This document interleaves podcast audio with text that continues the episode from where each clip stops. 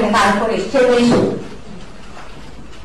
纤维素吃的少，你说这纤维素为什么人现在好多人不吃是吧？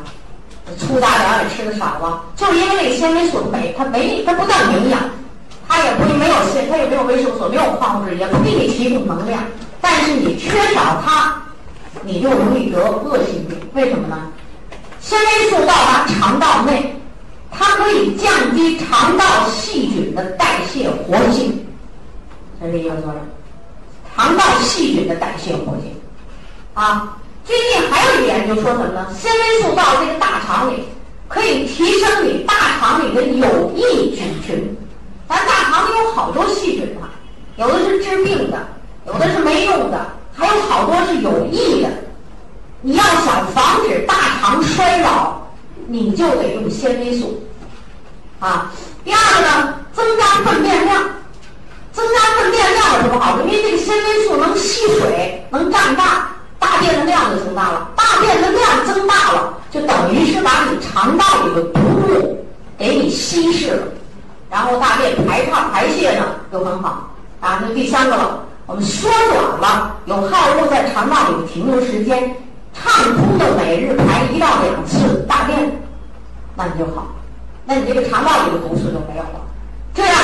就对预防大肠癌有极好的好处。有人说预防了大肠癌也不能说对全身的癌症有好处，你们大家是不知道。这个大肠癌呀，一特点，你只要有没有癌细胞，也有的人还没长成一个癌肿瘤呢，这个细胞就顺着血液循环就到肝脏。啊，所以我们有时候诊断这个肝癌的时候，就告诉你这个人是原发性肝癌，是有这么说法的。啊，那是乙肝，乙肝病毒造成的。还有人给你诊断说呢，你这个肝癌叫转移，你不是这原发性。那从哪来的呢？百分之七十的肝癌是从大肠癌转移过去。你想想，所以大肠这个地方为什么多呀？毒素得多呀，它是消化管的末端嘛，对不对？你看这大肠也是，它挺长的也挺粗。你说哪个地方毒素最多？越接接近肛门直肠这儿。毒素浓度越多，为什么呢？水分少了，对不对？毒物浓缩了，所以纤维素在这有非常好的作用。你要有结肠炎，你比如说你有结肠炎，成天大便不成形，或者大便干燥不往外排，是吧？密接的，你一定要用纤维素，要清洁大肠。所以这消化系统的打扫卫生的，这叫肠道叫什么？清道夫的，就是这个纤维素。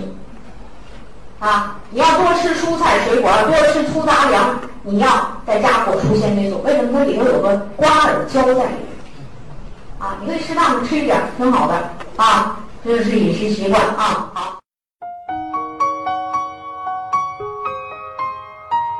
欢迎关注炫色安利张守静的喜马拉雅电台，守静将为您带来更多的营养知识和专业的创业平台。